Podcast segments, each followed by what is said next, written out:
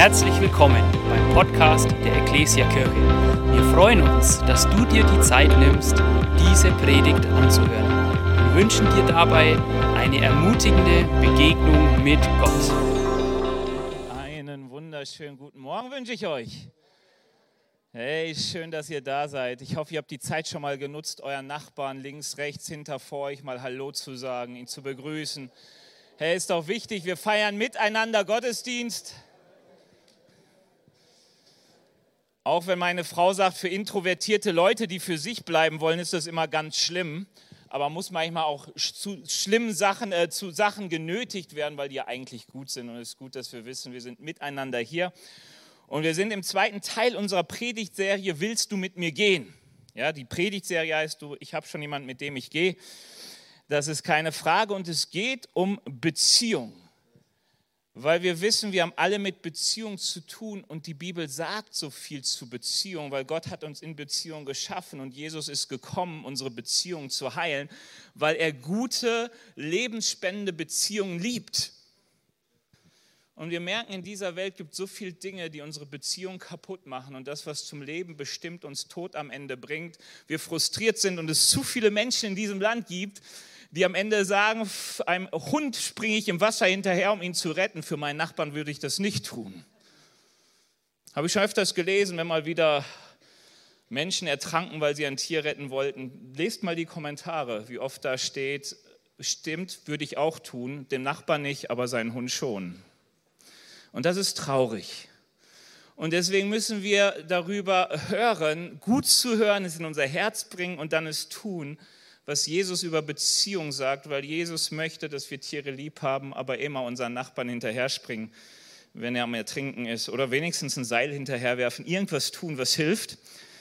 Ähm, wir haben letzte Woche von Joni gehört über gemeinsam ist besser, Freundschaften. Und ein Zitat, das er brachte von Ralph Waldo Emerson, klingt irgendwie nach Amazon, aber egal.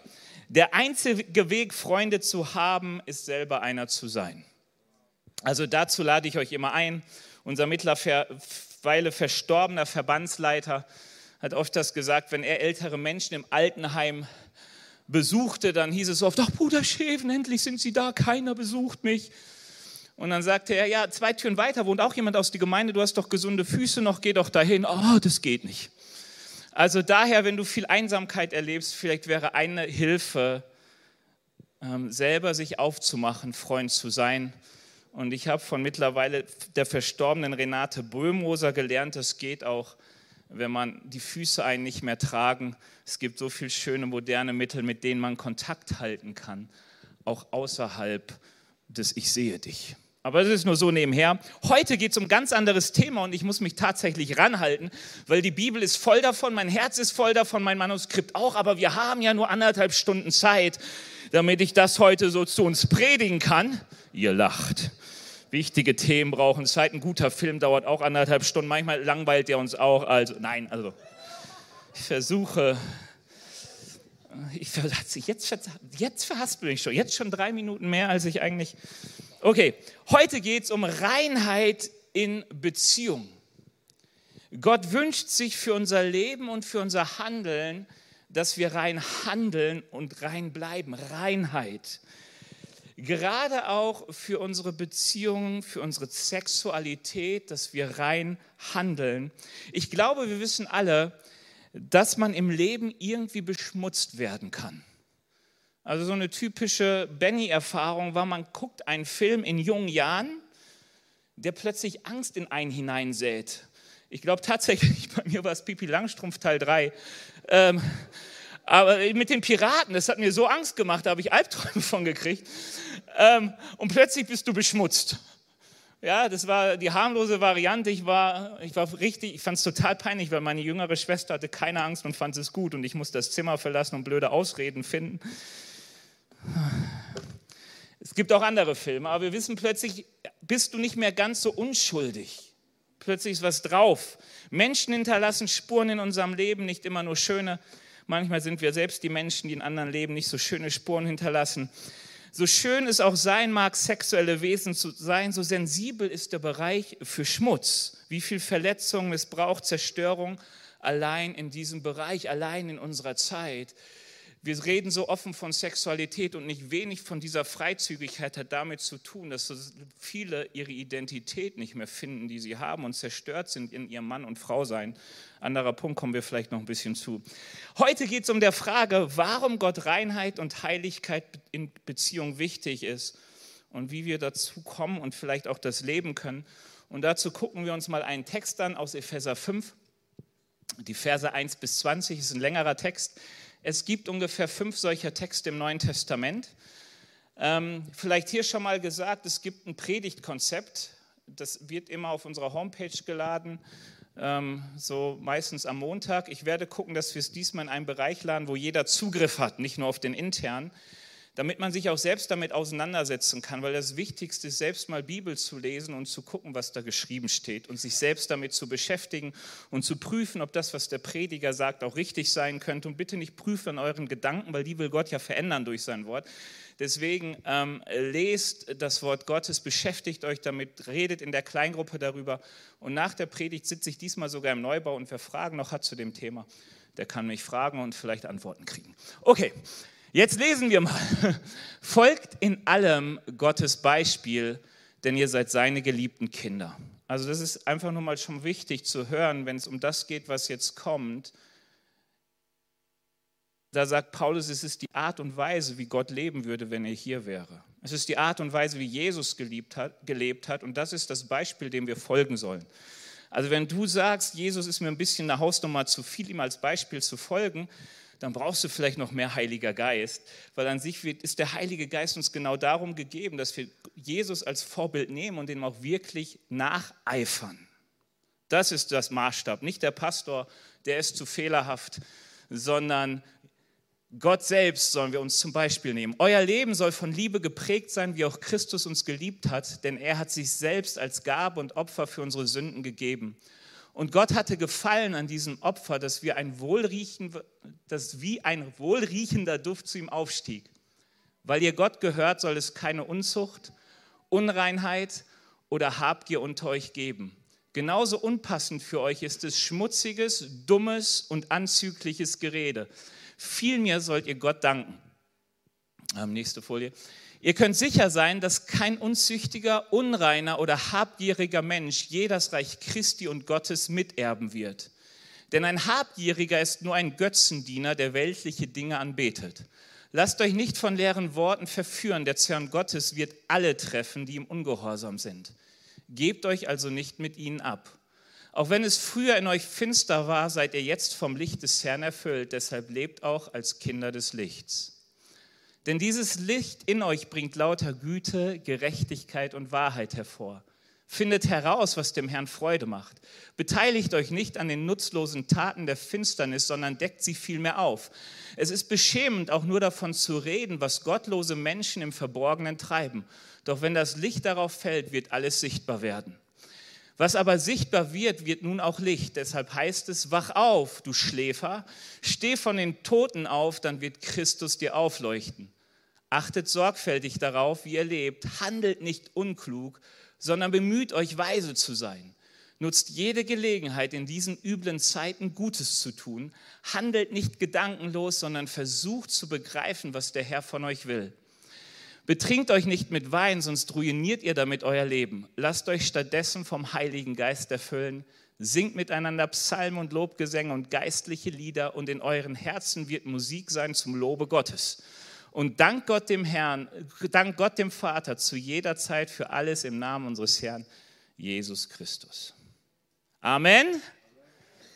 Was für ein schöner Text am Sonntagmorgen, oder? Aber es ist das Wort Gottes und ein Wort Gottes, das heute nicht mehr modern ist. Es passt nicht in unsere Zeit. Warum? Weil es so vieles, was wir tun und vielleicht sogar gutheißen, verurteilt. Und ein erster Punkt ist, Reinheit ist Gottes Anspruch an uns. Es ist nicht Gottes Empfehlung, es ist Gottes Anspruch. Wer in diesen Text kommt, ich habe einfach mal so ein paar Bibelverse zusammengefasst, ist ja ein länger Text also auf der nächsten Folie, die wir gerade vorgelesen haben. Aber da sieht man, ähm, dass da ganz viel Anspruch rüberkommt. Was sein soll und was nicht ist, ist von Licht und Finsternis, rein, unrein, weise und töricht. Und die Bibel sagt ganz einfach, Gott sagt ganz einfach, rein ist alles das, was ich als rein sehe und alles, was dem widerspricht, ist unrein. Also du kannst mit Gott rein sein oder du kannst auf der anderen Seite stehen, aber es gibt kein vielleicht. es gibt kein Zwischendrin. So ein bisschen. Äh, die Bibel kennt nämlich so ein bisschen, das nennt die Bibel befleckt. Das ist, wenn etwas an sich rein wäre, aber da schon unreine Sachen zukommen. Ich hatte mal einen klugen Mann, der sagte, wenn du noch so einen leckeren Burger vor dir hast, wenn nur ein Prozent davon Cyankali enthält, wirst du ihn wahrscheinlich nicht essen, weil er ist irgendwie ein bisschen unrein, ist er ganz unrein. Also rein ist das, was Gott für rein erklärt und alles Unreine und Befleckte ist das, was Gott nicht für rein erklärt. Ist das Dreck oder ist das Kunst? Darüber entscheidet hier Gott allein. Was interessant ist bei dem Text, die Aus, nein, die Nachdrücklichkeit, mit dem hier betont wird, wie wichtig Gott Reinheit ist. Nämlich das erste ist, was Paulus übrigens öfters tut, auch bei den Galatern, dass er sagt, irrt euch nicht. Niemand verführe euch mit leeren Worten oder Lügenworten, nichtigen Worten. Niemand versuche den Anspruch Gottes klein zu reden. Ähm, weil, warum sagt Paulus das? In der ganzen Bibel finden wir es, dass Menschen versuchen, den Anspruch Gottes zu Reinheiten klein zu halten. Paulus Zeiten, in der Zeit des Neuen Testaments, waren viele Menschen da, die sagen, ach, warum das so ernst nehmen mit der Reinheit, uns ist doch vergeben, Gott wäscht alles rein. Ähm, und Paulus sagt hier, irrt euch nicht, irrt euch nicht durch Unreinheit bleibt der Zorn Gottes auf euch. So viele sind zu Fall gekommen durch Unreinheit. David, Simson, Judah, du kannst durch die ganze Bibel hindurch gucken im Neuen Testament. Es ist ein Punkt, der ist Gott wichtig, war Gott wichtig, bleibt Gott wichtig. Warum? Weil Unreinheit von der Gemeinschaft mit Gott ausschließt. Die Bibel sagt hier einerseits, das Bibelstellen sind immer gut, viel wichtiger als meine Überschrift. Also bleibt gerne bei den Bibelstellen, zeigt gerne die Folien von den Bibelstellen. Immer wenn ihr den Anschluss an mir verliert, könnt ihr immer noch Bibel lesen. Und die Bibel redet ja auch zu euch. Hammer. Äh, aber der Zorn Gottes wird alle treffen, die ihm ungehorsam sind irrt euch nicht, es gibt keinen unreinen, keinen unzüchtigen, keinen habgierigen Menschen, der das Reich Gottes jemals erben wird. In Offenbarung, dem letzten Buch der Bibel, ganz zum Schluss beschreibt Gott den Himmel. Johannes beschreibt den Himmel und er sagt, hier wird kein Unzüchtiger, kein Unreiner, kein Habgieriger und so weiter reinkommen. Er ist hier nicht. Galater 5, genau dieselben Worte. Wenn ihr darüber denkt, denkt eins daran, wenn ihr darin lebt, lebt ihr ohne Gott. Und das zeigt sich einerseits, dass ihr von der ewigen Gemeinschaft ausgeschlossen seid.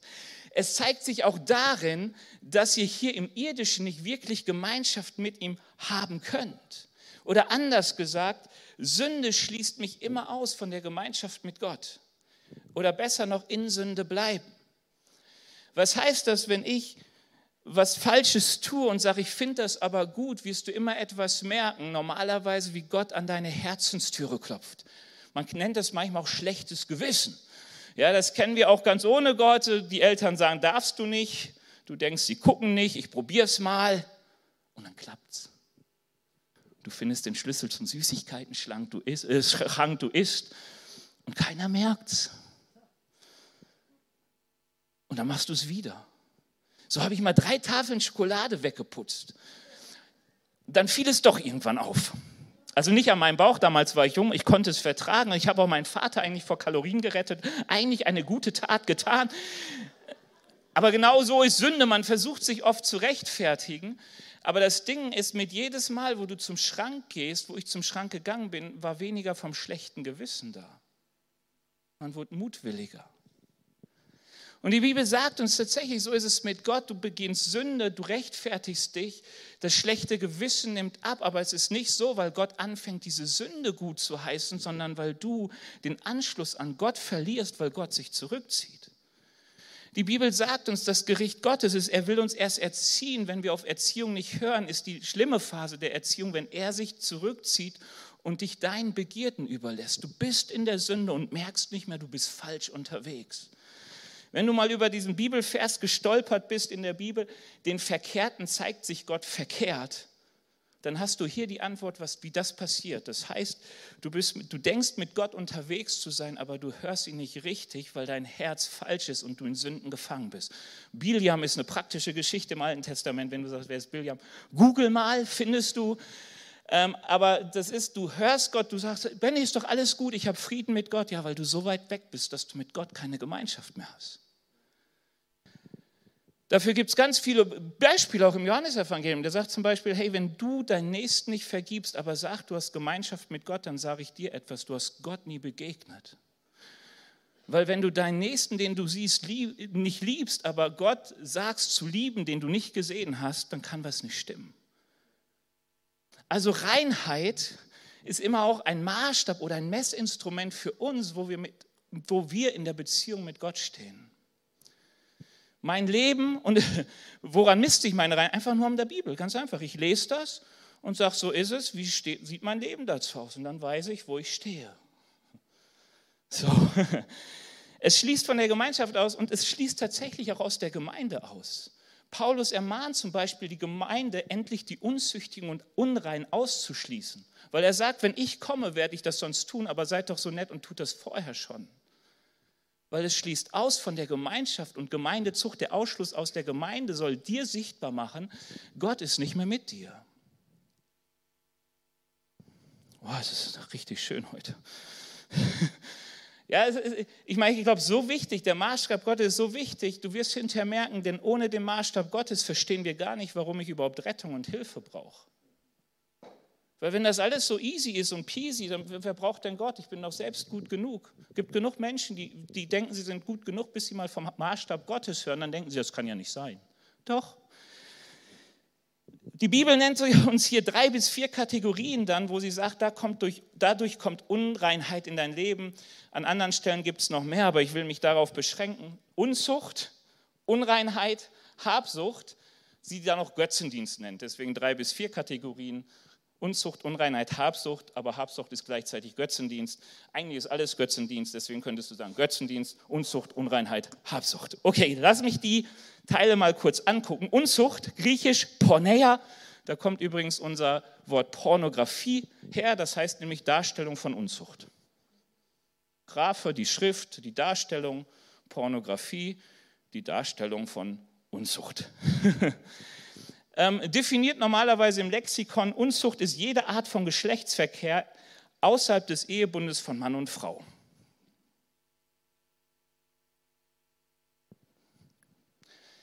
Das werde ich jetzt noch belegen, so ein bisschen. Aber es ist erstmal grundsätzlich wichtig, es hilft dir immer, Sachen einfach und klar zu haben. Unzucht, das, was dich ausschließt aus dem Himmelreich, ist jede Art von Geschlechtsverkehr außerhalb des Ehebundes von Mann und Frau. Hebräer 13, Vers 4 sagt Paulus nochmal mit Nachdruck, oder der Hebräerbriefschreiber, man weiß nicht genau, ob es Paulus ist, er sagt mit Nachdruck, die Ehe sei bei und in allem geheiligt, denn den Ehebrecher und Unzüchtigen wird Gott richten. Das ist übrigens alles Neues Testament, wer sich in der Bibel nicht so auskennt und die ganze Zeit denkt, ich zitiere Altes Testament. Nein, tatsächlich ist das Neue Testament auch manchmal, gerade wenn es um die Maßstäbe Gottes geht, ziemlich direkt. Und die Bibel sagt uns, warum ist es das so wichtig? Weil an sich ist Unzucht, Unreinheit nichts anderes als eine Entwertung dessen, was die Bibel Ehe nennt. Und das ist das Krasse, weil Gott etwas sagt. Er sagt, ich habe Ehe erfunden, ich liebe Ehe und ich schütze Ehe und Ehe ist gesondert, ist heilig. Heilig heißt einfach nur, sie ist ausgesondert, sie ist etwas Besonderes.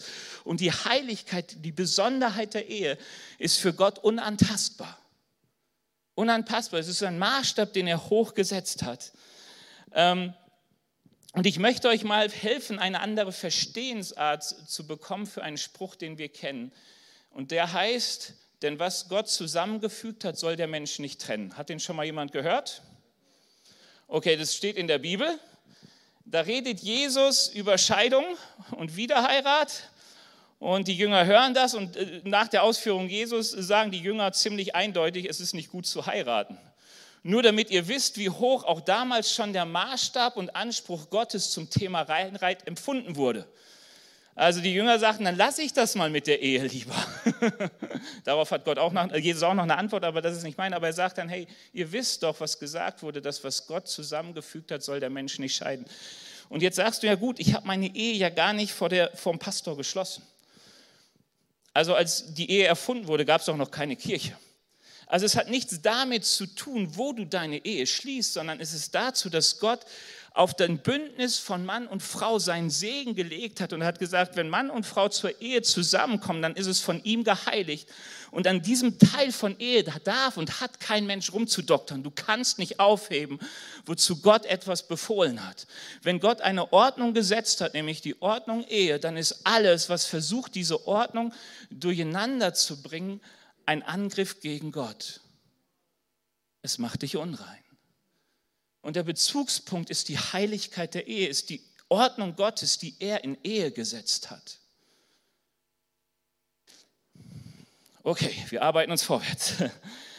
Ähm, also Gott hat diese Ehe, Gott hat diese Ordnung Ehe geschafft, indem er einen Mann eine Frau anvertraut und eine Frau ihren Mann anvertraut und indem er sagt, das ist eine Partnerschaft, ähm, eine Ordnung Gottes, ähm, in der ganz, ganz viel von der Liebe Gottes sichtbar werden soll. Deswegen heißt es auch in Mose, darum wird ein Mann Vater und Mutter verlassen und seiner Frau anhängen. Sie werden ein Fleisch sein. Hier ist Ehe beschrieben. Und es ist eine schöne Reihenfolge, das zu sehen, wie hier Ehe beschrieben wird. Du verlässt Bindung, um eine neue Bindung einzugehen und dann werden sie ein Fleisch. Es ist ein Ehebund. Weshalb ist Ehebund so interessant? Weil die Bibel ist voller Bündnisse und Bündnisse sind Gott extrem wichtig. Also wer sich mal mit Bündnissen beschäftigt, was ich euch total empfehlen kann, ähm, dann wirst du merken, dass Gott sagt, Bündnisse sind mir wichtig, dass selbst zu komischen Bündnissen ich möchte, dass ihr das Wort, das ihr gegeben habt, behaltet. Also es gibt so Bündnisse mit den Gideonitern, das Israel geschlossen hat, weil sie betrogen wurde. Israel wurde betrogen, sie sind auf eine Lüge reingefallen. Und Gott sagt, ihr habt das Wort gegeben, ihr bleibt unter diesem Bund. Richtig spannend, wir predigen zu wenig darüber. Was waren typische Zeichen eines Bundes? Versprechen vor Gott und Zeugen von menschlicher Seite. Bünde wurden vor Gott und mit Menschen als Zeugen geschlossen. Blutvergießen. Normalerweise Tiere wurden geschlachtet. Ähm, Jesus hat und sein Blut auch, hat uns Versprechen gegeben, wer an mich glaubt und so weiter, hat sein Blut vergossen und dann diesen Bund mit Treue ausfüllen. Das ist ganz wichtig. Also ich habe manchmal das Gefühl, wir sind komisch verprägt, dass, die, dass Gott sagt, geht diesen Ehebund ein, geht in diese Gefangenschaft und das einzige Ziel ist es, den Rahmen außen nicht zu durchbrechen. Aber ein Ehebund ist immer ein Versprechen zu geben, der einen Rahmen gibt und dann diesen Rahmen mit Leben auszufüllen. Also Lebens Ehe soll dich segnen, komme ich noch zu. Ich will dir nur eine Sache sagen, die ich mal ganz interessant fand. Heißt das Hymen? Das Jungfernhäutchen. Es ist Blutvergießen beim ersten Geschlechtsverkehr. Es gibt Ausnahmen, wir wissen das alle, bei manchen reißt nicht, bei manchen nicht vorhanden und so weiter. Der Mensch ist schon immer unvollkommen. Aber ich will dir nur etwas sagen, du bezeugst etwas, dir wird jemand gegeben von Gott, die Verantwortung überträgt Gott. Also die Bibel sagt uns, wenn Gott dir einen Ehepartner gibt, er kommt von Gott, er gibt dir Verantwortung, dieser Person die Liebe zu zeigen und sichtbar zu machen, die er dieser Person gegenüber hat. Und dann darfst du dieses Bund beschließen durch Sex. Und dann dein Leben ausfüllen, dieses Versprechen auch sichtbar zu machen. Es gibt kein Volk auf dieser Erde, das Ehe nicht kennt. Man muss sagen, leider ist Ehe durchaus bei manchen Völkern etwas pervertiert. Es gibt viel Ehe und alles Mögliche an Sachen, wo die Bibel auch sagt, so hat sich das Gott vom Prinzip her nicht gedacht. Aber alle Völker dieser Erde haben in irgendeiner Form ein Bündnis, das Ehe exklusiv stellt, Beziehung zu Menschen, einer besonderen Schutz gibt. Und die Bibel sagt uns an sich, Unzucht ist alles, was diesen Wert, diese Exklusivität von Ehe kaputt macht. Sex zum Beispiel vor und außerhalb der Ehe, weil man etwas nimmt, was Gott nur in die Ehe gestellt hat. Das hat mit Schutz zu tun, hat mit der Verantwortung zu tun, die auch passieren kann in Ehe. Es entstehen Kinder. Ähm, Kinder sollen ja aufwachsen. Wie viele Kinder, wie viele Menschen, wie viele Erwachsene sind krank, weil sie einfach nur Scheidungskinder sind, weil sie gar keine Eltern haben, weil sie einfach nur ein Produkt einer lustigen Nacht sind und keiner am Ende Verantwortung übernehmen wollte. Ähm, sich gehen zu lassen, Zügellosigkeit. Wisst ihr, was Zügellosigkeit ist? Ist das, was wir oft unter Ich liebe dich verstehen. Ich liebe dich heißt, ich liebe mich und brauche dich dafür. Und Zügellosigkeit ist das, ich bin geil und ich brauche dich, damit diese Geilheit befriedigt wird. Und die Bibel sagt uns, wir sollen aber einander gewinnen in Ehre, wir sind einander beschenkt und ich beschenke meinen Partner. Meine Sexualität, die Anziehung ist da, damit ich den anderen befriedige, damit ich auf den anderen eingehe. So hat sich das gedacht. Es ist ein Geschenk zum Dienst. Ich meine, es ist doch auch wichtig, Sexualität. Wir würden uns ja, sonst blieb es ja wie im Kindergarten. Mädchen sind doof, so als Junge. Ja, was will man mit denen? Ich weiß gar nicht, früher war es ja so, was findest du an Mädchen doof? Die schreien nur, die kneifen nur, man kann nicht mit ihnen reden. Keine Ahnung, was das so war. So hat man es halt erlebt. Aber dann kommt die Geschlechtlichkeit hinein und die ist wichtig, weil man eine Anziehung hat. Aber diese Anziehung soll nicht sein, sich gegenseitig zu missbrauchen, sondern sich zu dienen. Auch in der Sexualität. Das Interessante ist, Jesus hat diesen Maßstab von Ehe, als er auf Erden war, ganz neu betont und in den Fokus gerückt. Auch zu seiner Zeit war es schon so, dass man sich häufiger scheiden konnte und so weiter. Und das Erste, was Jesus sagt, ist Bergpredigt. Euch wird gesagt, du sollst die Ehe nicht brechen. Ich aber sage euch, wer eine Frau ansieht, sie zu begehren, hat die Ehe schon gebrochen. Und Jesus macht was richtig Hartes. Er sagt, ich gucke gar nicht auf die Taten, ich gucke auf euer Herz. Wollt ihr rein bleiben? Kämpft ihr darum, rein zu sein? Und wir sind emanzipiert, natürlich gilt das auch für Frauen. Wer einen Mann anguckt, ihn zu begehren, der begeht, begeht, mit ihm den Ehebruch. Vielleicht ist der Mann etwas sensibler für äußere Reize, aber ich kenne auch diese Frauen, ja, mein Mann hört mir nicht zu und dieses. Du kannst auch andere Dinge begehren, die dich entfremden von deinem Ehepartner. Und Jesus verstärkt das.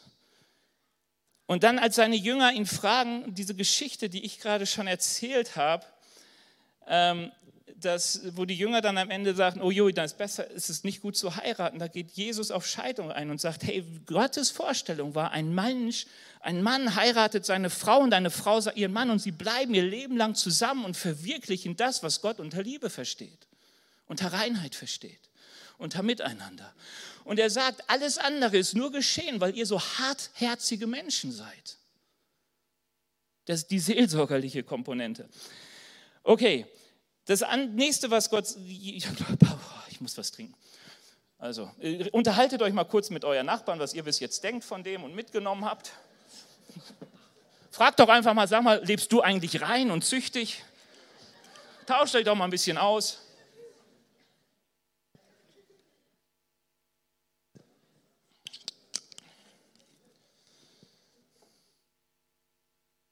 Wie hältst du es denn mit der Sexualität? Ja. Ist mehr was für die Kleingruppe. Okay. Die werden gut besucht sein die Woche oder gar nicht besucht. okay. Ähm, Unzucht, das nächste, was Paulus hier nennt, ist alle Unreinheit. Also er sagt nicht nur Unreinheit, sondern er sagt jede Form von Unreinheit. Ähm, Unreinheit hat damit zu tun, dass es schmutzig ist, dich schmutzig macht und andere schmutzig macht. Das ist was ganz Interessantes. Also Pornografie ist für die Darsteller Unzucht, für die, die es gucken, es ist eine Form von Unreinheit, weil du dich beschmutzen lässt von dem, was andere an Schmutz tun. Ähm, das kann Pornografie sein, Lästerei, anzügliche Worte, überhaupt Worte, Gewalt.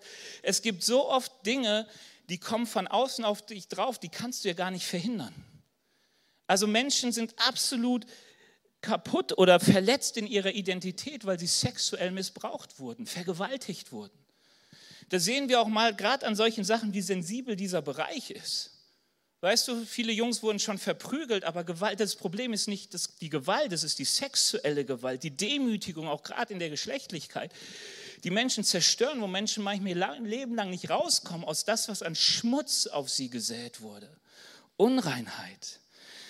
Ähm, wir kennen das vielleicht viele von uns mit Pornografie. Also ich weiß, wie bin ich zu Pornografie gekommen? Ich bin als Elfjähriger meinen Weg zur Schule gegangen und dann hat jemand damals einfach Pornoheft aus seinem Auto geschmissen. Bin ich drüber gestolpert, habe sie angeguckt, dachte, was ist das Widerliches? Widerlich und gleich, voll, gleich wie reizvoll. Dreckig und doch irgendwie sowas, was wir so oft mit Sexualität verbinden. Irgendwie schön und doch irgendwie auch fühlt sich nicht immer alles so richtig an. Paulus sagt uns, wir haben eine Verantwortung füreinander, was Reinheit angeht, dass wir uns nicht gegenseitig beschmutzen. Er macht das mal am Beispiel von Götzenopfer. Er sagt, es mag ein guter Christ hingehen. Also damals gab es Essen dieses Essen wurde den Götzen geweiht. Und er sagt, hey, du gehst zu deinem Nachbarn, du weißt, er hat es den Götzen geweiht, aber du weißt, hey, für dich gibt es nur einen Herrn, leckeres Fleisch, ich esse das Fleisch, kein Problem. Paulus sagt, für dich, du hast ein reines Gewissen, weil du dienst nicht den Götzen, du willst nur gutes Fleisch haben. Und den Götzen hat man das besonders gute Fleisch gegeben, warum sollte ich was anderes essen? Ja, deswegen Daniel fasten damals in Daniel Buch, der auf Fleisch verzichtet, weil es den Götzen geweiht wurde. Und er sagt, ich habe mit Götzendienst nichts am Hut. Und Paulus sagt, du hast vielleicht ein reines Gewissen, aber es gibt Menschen in deinem Umfeld, die denken, wenn du an diesem Götzenopferfleisch mit isst, du betreibst Götzendienst, du ehrst diesen Gott, dem das Fleisch geopfert wurde. Also lass es sein, weil du hast eine Verantwortung dafür, dass dein Mitmensch nicht verdreckt wird. Deswegen kennt die Bibel unreine Kleidungsformen. Ich ziehe mich für mich okay an, aber es verdreckt, es provoziert mein Umfeld, sexuell unrein zu werden. Die Bibel kennt unreine Verhaltensformen. Es provoziert, dass andere etwas nachgehen, was sie nicht tun sollen. Und bitte, die Bibel nimmt beide in Verantwortung. Sie spricht nicht einen Vergewaltiger frei, weil du so unzüchtig rumliefst. Ja, das möchte ich nicht sagen, aber sie sagt, du hast eine Verantwortung. Und sie kennt unreine Worte. Sie kennt unreine Filme, kenne ich. Versteht ihr? Die Bibel sagt uns hier gewisse unreine Worte und Sachen, die sollen noch niemals genannt werden. Warum haben Christen irgendwas damit zu tun? Ja, weil es überall auf uns reinprasselt. Hey, so viel Scheiß doch übers Fernsehen, lass uns mal ehrlich sein. Die Hälfte von dem, was heute kommt und was wir über die Medien aufnehmen, wird damals unter Pornografie irgendwo in den 60er Jahren verabscheut worden, weil die Leute sagen, wie kann man so sein? Mittlerweile haben wir uns gewöhnt, wie der, der Frosch ans kochende Wasser und merken es gar nicht mehr. Abgestumpft. Aber trotzdem ist es drin. Und in den Beziehungen wirst du so auf dich selber merken, als jemand, wo, woher kommen diese Gedanken, woher kommen diese Wünsche? Weil wir zugeballert sind. Oh, eigentlich wollte ich schon vor 15 Minuten hier mit dem Punkt. Also, ähm, also die Bibel lehrt uns, Verantwortung füreinander zu übernehmen, den anderen nicht zu überfordern, sich nicht Dingen auszusetzen und andere auszusetzen, die am Ende das Potenzial haben, dich und andere zu verunreinigen. Und Leute, ganz viel in Beziehung hat leider damit zu tun, dass wenn ich falsch handle, zum Beispiel an meiner Frau, habe ich nicht nur mich versündigt, ich habe auch etwas auf Ellie gelegt. Das ist überhaupt das Problem von Sünde, dass du selten nur deine Verantwortung ist. Das ist übrigens auch das Problem von all dieser sexuellen Freizügigkeit, von der wir reden. Es sind immer zwei Menschen mindestens betroffen. Und die Gedanken, die du hast, hat selten der andere. Also es ist alles, was gegen die Identität spricht, die Gott uns gegeben hat. Das nächste Wort, das letzte, was Paulus hier noch nennt, ist Habgier. Ähm, das ist an sich das Verlangen, etwas haben zu müssen, damit ich glücklich bin. Weißt du, wie oft ich das höre? Gott will doch, dass ich glücklich bin. Aber wenn du denkst, dieses Glück kommt durch etwas, was du nicht hast und nicht durch Gott alleine, dann irrst du dich. Also wenn du glaubst, ich kann nicht alleine sein, für mein Glück brauche ich Beziehung, sagt Gott, du kannst ja wohl alleine sein, für dein Glück brauchst du mich. Und deswegen sagt die Bibel am Ende, es habt ihr immer Gottesdienst, an sich auch Unreinheit und Unzucht, weil am Ende wir unsere Bedürfnisse immer über den Maßstab Gottes stellen. Am Ende ehren wir nicht Gott, sondern wir ehren uns selbst. Wenn du den Maßstab Gottes übertrittst, vielleicht auch einem Menschen nachgibst, weil er dir ein Angebot macht, du denkst, irgendwie ist die Beziehung nicht okay, ich sollte doch nicht mit dem ins Bett gehen und bla bla, Gottes Maßstab und du tust es doch, dann ehrst du diesen Menschen mehr als Gott. Es ist Götzendienst. Und deswegen ist es so verwerflich für Gott, weil es am Ende Gottes Autorität, seine Seinsform an uns in Frage stellt. Ist Gott wirklich Gott? Und jetzt komme ich zum zweiten Punkt. Uiuiui, wie mache ich das? Ich mache es trotzdem. Es ist so ein schwieriges Thema, wisst ihr, wir sind so von Unreinheit umgeben. Es wird so wenig drüber geredet. Auf der anderen Seite wird so viel Schund geredet.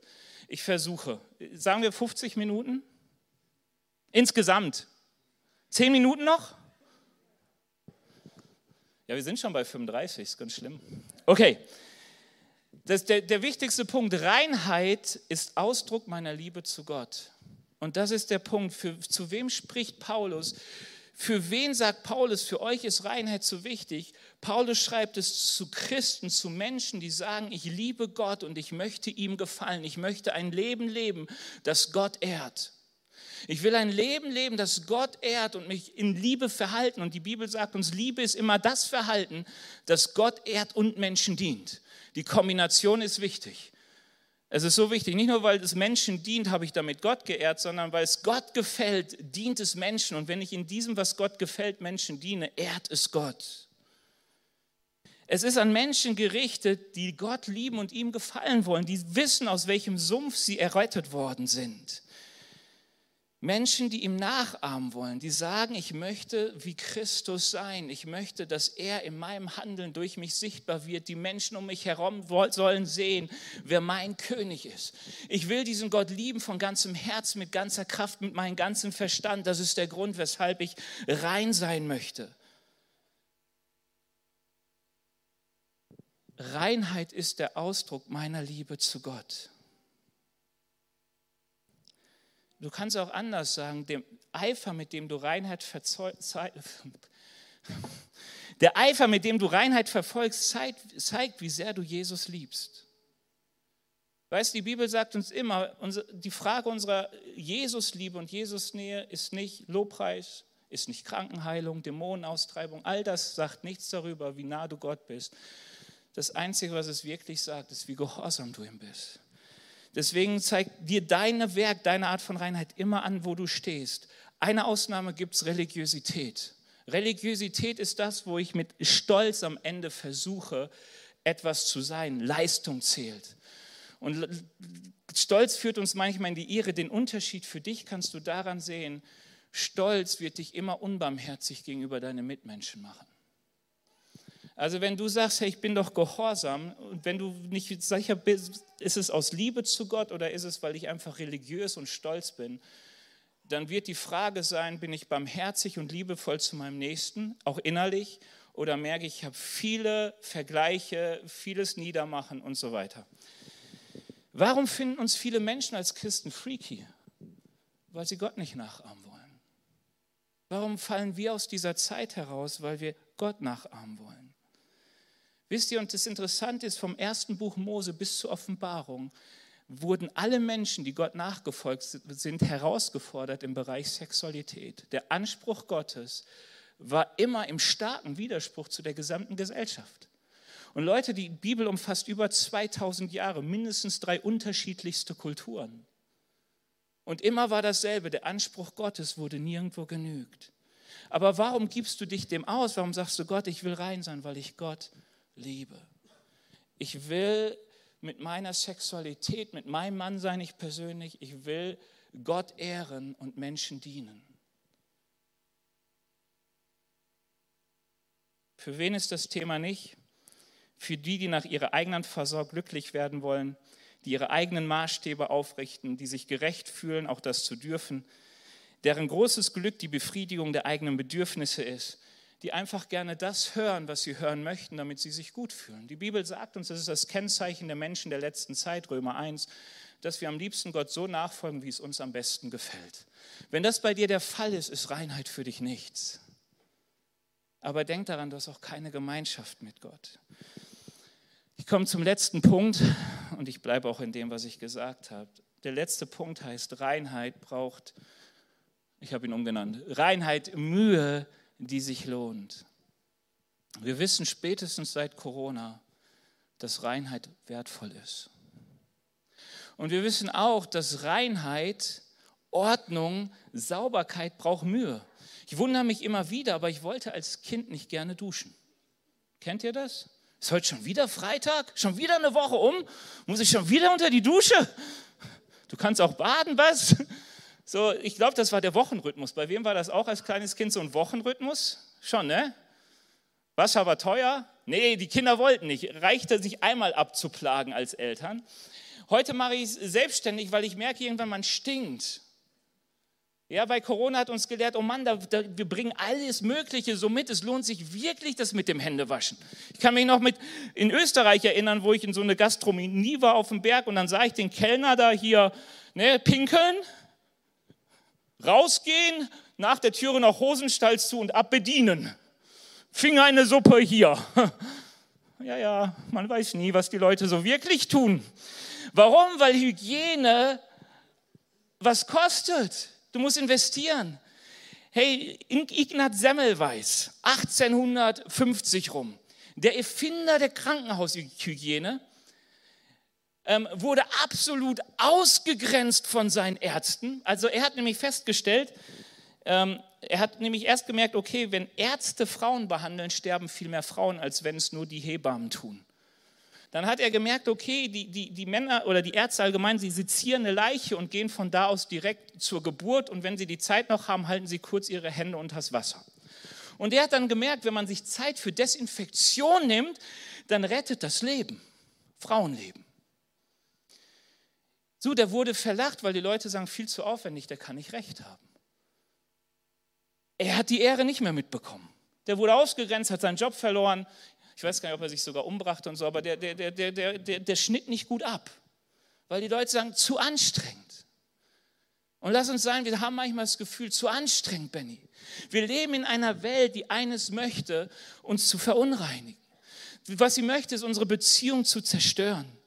Leute, wir sind in einer Welt und bitte guckt doch mal Sexualgeschichte an. Wir haben keine Ahnung, wer wir sind und wie Sexualität richtig zu leben ist. Du wirst allein in den letzten 100 Jahren alles finden, von Homosexualität erlaubt, verboten, Sex mit Kindern gefördert, nicht gefördert.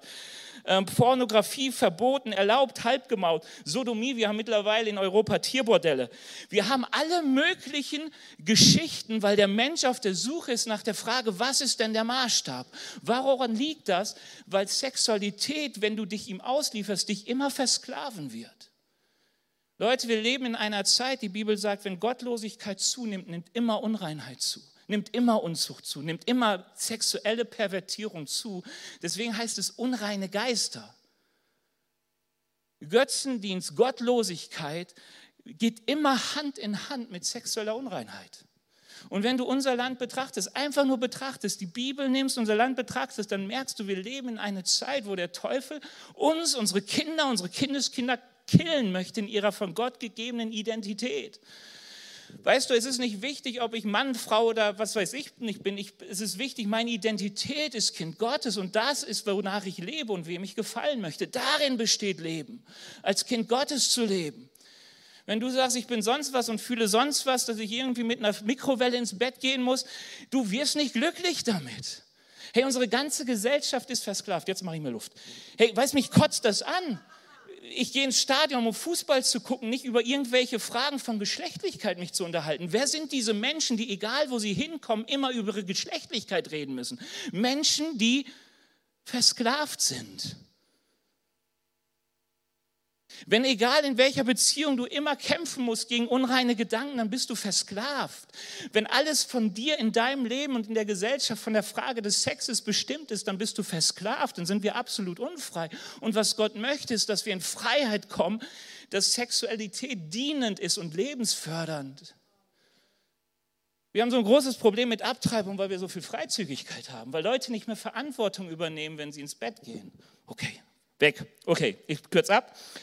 Was ist wichtig für uns? Das Erste, und das ist wirklich wichtig, hey, weil der, Gott uns, weil, weil der Teufel uns versucht, das System dieser Welt, das der Teufel bedient, uns aus der Identität Gottes herauszuholen, uns zu beschmutzen, unsere Beziehung zu beschmutzen, ist es so wichtig, dass wenn du merkst, hey, der Maßstab Gottes ist richtig. Und ich sage euch, so viel, was kaputt geht in Beziehungen, hat damit zu tun, dass wir so freizügig sind. Darüber reden wir nur nie. Darüber gibt es auch keine Fernsehbeiträge. Aber wenn du mal drüber nachdenkst, dann wirst du es feststellen. Wenn du in dein eigenes Leben guckst, dann wirst du es feststellen. Das, was ich merke, ich merke immer, wenn ich den Maßstab der Bibel sehe zum Thema Reinheit und mein Leben, da sage ich, Herr, ich brauche Rettung. Paulus sagt, ich sterbe täglich, Warum sagt er, ich sterbe täglich? Weil er sagt, es ist täglich ein Glaubenskampf, mich für die Reinheit zu entscheiden und Gott zu bitten, mir zu helfen, rein zu sein und rein zu leben. Ich brauche Rettung, wenn ich fall, dass ich sage, Herr, vergib mir und hilf mir, die Dinge wieder richtig zu biegen, wenn sie kaputt gegangen sind. Herr, ich will dich bezeugen. Ich möchte nicht Beziehung ausnutzen für meine Lust. Ich möchte dir dienen. Ich will, dass du Ehre bekommst. Ich brauche Rettung. Wir brauchen Rettung. Das Erste, was du wirklich brauchst, wenn du merkst, ich werde dem Maßstab nicht gerecht, ist zu sagen, Herr, es ist dein Maßstab, aber ich brauche Rettung. Herr, vergib mir und komm in mein Leben, helf mir, gib mir Freude an Reinheit, veränder mein Herz. Und ich verspreche euch etwas, Gott verändert unsere Herzen. Reinheit ist sowas Schönes, sowas Schönes. Weißt du, und wir sind als Gemeinde immer herausgefordert, den Sünder auch aufzunehmen. Dieses Lobpreisteam kann schon mal nach vorne kommen, damit ihr auch denkt, es ist jetzt zu Ende. Also da wirklich. Wisst ihr, wir werden in der, also auch als Gemeinde mit vielen Punkten herausgefordert sein. Habt ihr euch mal gefragt, was passiert? Ein homosexuelles, verheiratetes Paar kommt hierhin, lernt Jesus kennen, hat drei Kinder. Was sagt man ihnen? Was ist eigentlich ein reines, vor Gott geheiligtes Leben? Wie, wie wertet Gott die Verantwortung für Kinder und füreinander? Weißt du, die Bibel hat solche Probleme gehabt mit viel Ehe. Es waren viele Männer, die mit mehreren Frauen verheiratet waren, in die Gemeinde kamen, sich bekehrten. Und Paulus und die Gemeinde hat damals gesagt, Leute, ihr tragt die Verantwortung für eure Frauen weiter, ihr bleibt verheiratet, aber ihr könnt leider mit diesem Vorbild am Ende nicht Leiter einer Gemeinde werden. Sie haben Lösungen versucht, den verschiedenen Verantwortungsbereichen in einer pervertierten Welt gerecht zu werden. Unser Rufen zu Gott wird immer sein, Herr, hilf mir, rette mich. Vielleicht sitzt du hier als jemand, dessen Ehe zu Bruch gegangen ist, der vielleicht sagt, hey, hier ist der, der Ehebrecher, Benny, von dem du redest. Und nicht nur einmal, dreimal, keine Ahnung. Wie geht man um mit kaputten Biografien? Weißt du, wir haben nirgendwo bei uns schriftlich hinterlegt, wie geht man damit um, warum weil wir sagen, äh, am Ende ist es immer ein Ruf, Herr, rette mich. Und Herr, lass uns miteinander drauf gucken, wie man Sachen wiederherstellen kann oder wie man mit Sachen umgehen kann, die passiert sind. Gott weiß, dass unser Leben attackiert ist von Unreinheit und dass wir alle auch mal fallen und dass es immer auch viele Verletzungen gibt. David durfte es erleben. Er blieb am Leben trotz seiner Unzucht, aber seine Familie zerfiel. Und in diesen ganzen Prozessen, wer hilft uns denn? Es hilft doch nur, dass wir sagen, Herr, hilf mir. Ich brauche Rettung. Und ich, Leute, brauche Rettung. Und ich brauche seinen Schutz. Und die Bibel sagt uns, der beste Schutz, den Gott dir geben kann, ist, dass du dich fließt in der Nähe seines Geistes und dich füllen lässt von seinem Heiligen Geist. Die Bibel sagt, redet voneinander in den Worten, die Gott uns gegeben hat. Lasst uns preisen im Heiligen Geist. Lasst uns füllen mit dem Heiligen Geist. Leute, wer glaubt, dass Reinheit etwas von Disziplin alleine ist, der irrt. Leute, als Ehepaar, ich bin ja auch mittlerweile verheiratet, mir ist es so oft schon aufgefallen, wie vor der Ehe fragst du dich immer, wie halte ich mich aus dem Bett raus? In der Ehe fragst du dich dann an einem gewissen Zeitpunkt, wie kommst du ins Bett rein? Habe ich früher gar nicht für möglich gehalten, weil dann Ehemänner kamen und sagen, Benny, weißt du, boah, es ist so eine Flaute im Bett. Und Gott zu ehren mit Sexualität heißt auch, körperliche Nähe zu suchen und die wertzuschätzen, indem ich sage, nein, ich mache mich miteinander auf, dass wir es leben können. Ich gucke, dass wir wieder Wege finden. Und wenn man alt ist und man nicht mehr so kann, wie man vielleicht will, Sexualität auch mit Zärtlichkeit zu tun. Aber dass man sagt, Gott hat etwas geschenkt, das darf ich leben und soll ich leben. Und die Bibel sagt uns eine Form von Schutz, dass du die Gemeinschaft, die Gott dir gegeben hat, dass du die leben kannst und auch lebst miteinander. Und dass wir miteinander den Maßstab Gottes hochhalten. Kann das mal jemand wegbringen? Und ich glaube, vielen Dank, Moritz. Applaus für Moritz. Wir haben ihn ja schon verabschiedet und er ist immer noch da. Das ist der Hammer. ähm, warum? Was glaube ich? Ich glaube, wenn ich den Maßstab hochhalte und wir als Gemeinde, dann deshalb, weil wir wissen, Gottes Wort ist ewig. Meine Worte, meine Gedanken, meine Gefühle. Aber die Bibel sagt uns, wo wir ihn nicht mehr hochhalten, wo wir Sachen für gut erklären, die böse sind, machen wir uns mitschuldig und werden mit unter dieses Gericht kommen. Wir sind Mitteilhaber. Und ich glaube, für uns als Menschen, die wir ja schon älter sind, ob Eltern, Vorbilder, Lehrer, es ist doch so wichtig, dass wir das Sprachrohr Gottes sind, in dieser Welt zu sagen, es gibt einen Maßstab von Reinheit, der sieht anders aus. Gemeinde versündigt sich, wenn wir nicht mehr darüber reden, dass der Weg, in dem diese Welt unterwegs ist unsere Kinder verpestet. Wie eklig ist es, wenn ein Elfjähriger sich fragen muss, bin ich Mann oder Frau? Was ist das für eine Perversion, Kindern in die Hand zu geben, die Frage der Identität am Geschlecht festzumachen? Das ist ganz einfach, wo es hinführt. Es führt zu einer totalen Orientierungslosigkeit und zu total tiefen Identitätskrisen, die kaum zu retten sind. Und ich glaube, wer dagegen reden kann und wer Menschen helfen kann und sagen, Gott ist da, der rettet, ist Gemeinde, weil sie den Maßstab Gottes haben, der zum Leben dient.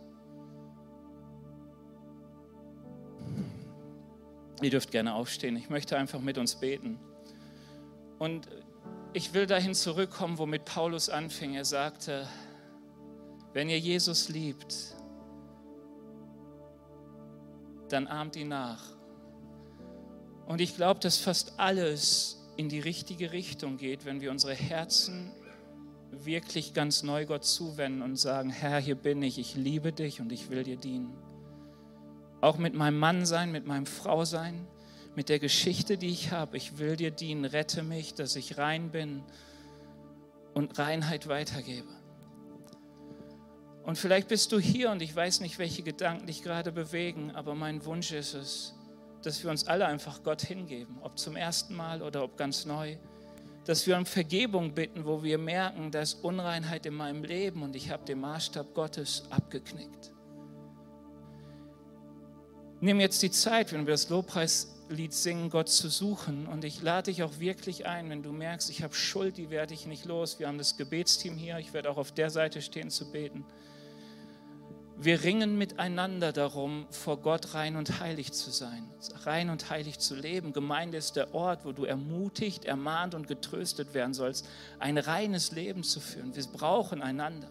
Ich lade dich ein, in die Kleingruppe zu kommen, aber insbesondere jetzt vor Gott zu kommen und auch zum Gebetsteam zu kommen. Herr Jesus, ich danke dir dafür, dass du uns rettest. Herr, und ich danke dir für dein Bild von Ehe und von Beziehung. Herr Jesus, dass du ein so schönes Bild hast und so gute Gedanken über uns und so, so lebensspendende Ansichten über Beziehungen. Herr Jesus, vergib uns, wo wir selbst dazu beigetragen haben, dieses Bild von dir zu zerstören.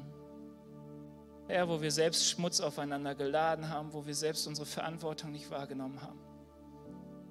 Herr Jesus, du siehst, wie oft unser Herz so weit weg ist von dir und irgendwie ein bisschen Jesus dabei, aber Herr, unser Herz nicht dir gehört, wir nicht dir hingegeben sind. Und ich bitte dich jetzt, Heiliger Geist, nimm du diese Zeit. Vater, nimm den Schmutz weg und die Lügen, die unsere Gedanken und Herzen so oft umgarnen und schenk uns Begegnung mit dir, auch mit deiner Reinheit, mit deiner Heiligkeit.